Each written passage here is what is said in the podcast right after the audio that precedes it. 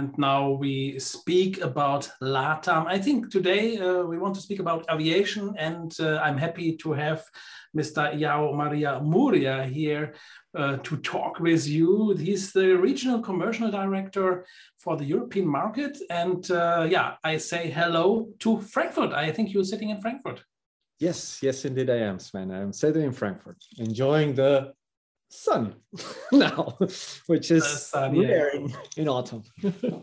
That's great. So, but uh, let us speak about LATAM. Can you give us a short overview? Who is LATAM, special for the German speaking market? Some facts, some data. Well, uh, I would say start by uh, LATAM is the leading airline by far in South America.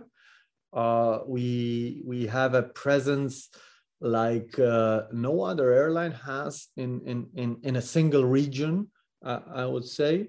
Um, we cover basically every, every, every corner of the of the continent, um, and from there we communicate South America with the world. We fly pre-pandemic, but we flew to um, Australia, New Zealand, North America, Central America, uh, Europe, um, South Africa or Africa, and even the Middle East uh, with our route to Tel Aviv. Yes, this was everything until the, the first quarter of 2020. Um, and, and in Europe, we have a very strong presence as well. We, we fly from Frankfurt, where, where am I? Um, but then we also fly from Madrid, from Paris, from London. Happily, from December, we can be back with London, Sao Paulo. Uh, Milano is also starting back on, on December, Barcelona flying in November, so and Lisbon. So we have quite a few, uh, I would say, gateways in Europe, uh, all connecting to Sao Paulo as the main hub, but also to Lima and to Santiago de Chile. So it's quite an extensive network, and uh, we're very happy. We're very happy to be, be coming back, I would say. Yeah. we have in September, just figures, September, we have 25, 27 frequency, weekly frequencies. Um, and uh, if everything goes as planned and it looks like it, we'll be reaching 45 already in um, December. So it's quite a big recovery in that sense. We're happy to be there. That sounds good. Can you tell us uh, something about Frankfurt? Destination from Frankfurt where you're going? Yeah, and, and Frankfurt we fly to Sao Paulo, uh, but well, also not not only because you know Frankfurt is like one of the biggest hub in Europe, or yeah, well, with Brexit, yeah, it's, it's one of the biggest hubs in Europe.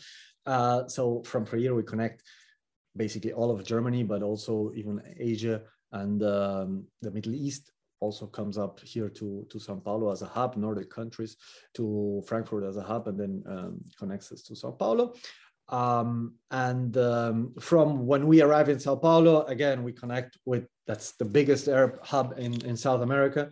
And from there, we connect wherever, at this point, is wherever we can, wherever the, the regulations let us.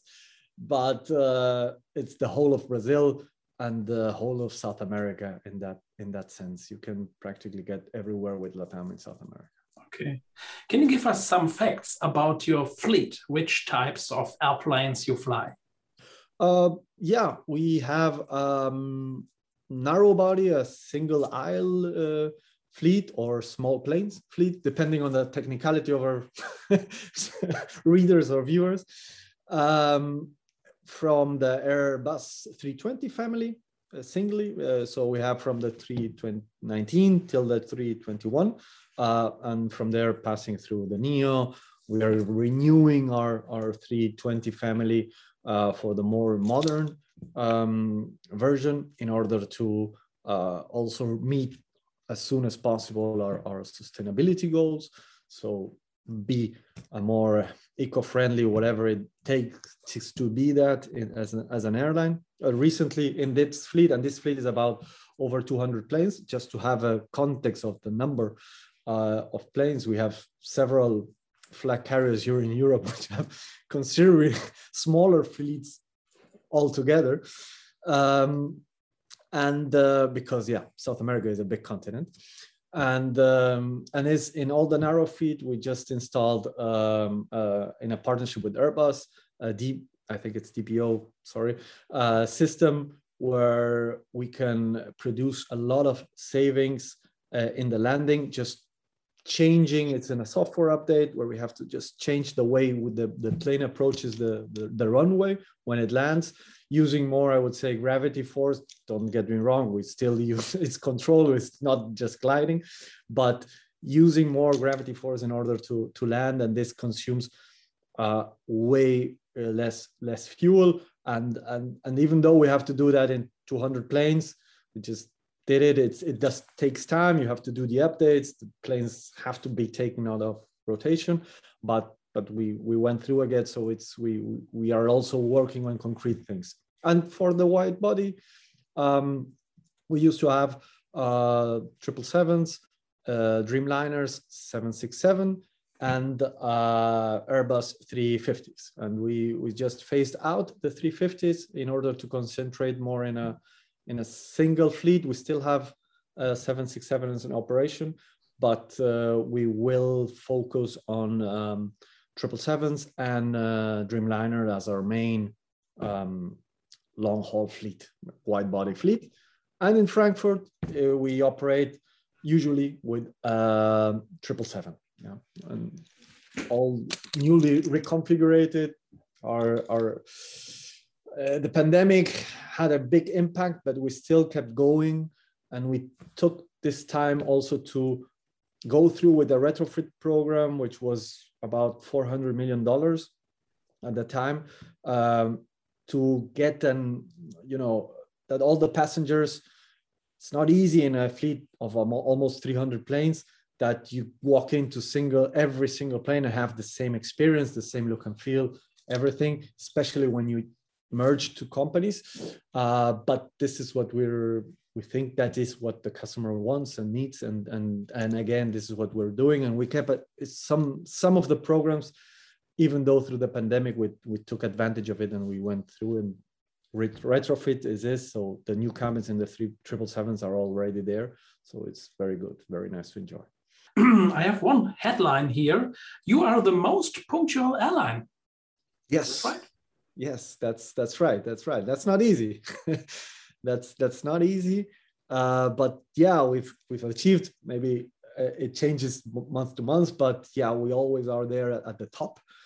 Um, and um, this is something that we have as a, as a very, I would say, very dear um, KPI or as a very dear objective for us is this is our promise. We take you from point A to B on time.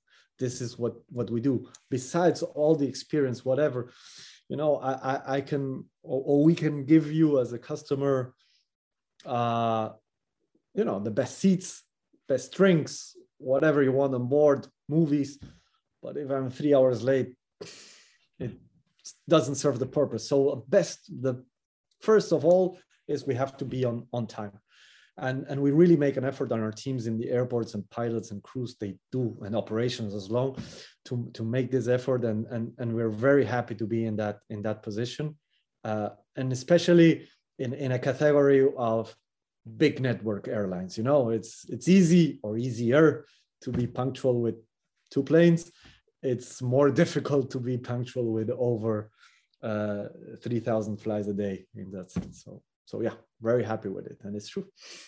I think this is a very important point when we speak in the German speaking market because uh, this is, is one of, of, the important things I think when we fly from A to B um, just in time and uh, yeah the flight is going. That is in this time i think the most important thing.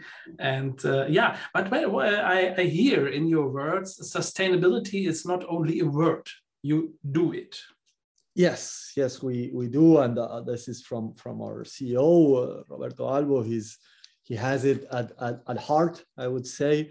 Um, and, and and all of us as well you know but but when when the all the company is is is pushing for it it's it's very important. And uh, we we do what we can you know. We, we we still connect and it's not that you can arrive well technically you can arrive to south america with another means of transportation but it's, it's it would take a little bit longer. Uh, but in that sense for us is although you know it's co2 is it's a, it's a big impact but there's a lot of other things you know sustainability is not just emissions. Uh, we are looking to be zero plastic uh, for for 2023 already um, 2027 to be completely waste um, free that is every product we use on board and we're already starting you know but not we're not 100% there uh, is is is recycled has a new life you know um, the seats uh, of, of the chairs you can refurbish them transform them into clothes the uniforms as well uh, into other objects. Um, the idea is to be zero waste, you know, at least on the on the first. And this is another big big step in, in especially in our region, where some of the areas we have um, is, is, they are one of the most pristine areas in the in, in the planet, you know. Uh, so we have to keep them that way, and being like that is it's very important. And again, we usually transport or we used to transport around 70 million passengers per year. Maybe as unique, there are some repeaters, luckily. So uniquely, you would say like around 45, maybe 45 million. So we impact a lot of people during during a, a single year. So whatever we can do again in this impact to, I wouldn't say teacher, but show them what is what everyone everyone can do, etc. It's it's quite important for us, and uh, and we feel that we have also this this social part as a, as, a, as an airline, not just transport from A to B, but you know have an impact on on people as a company. Thank you for your information. It was very interesting to hear.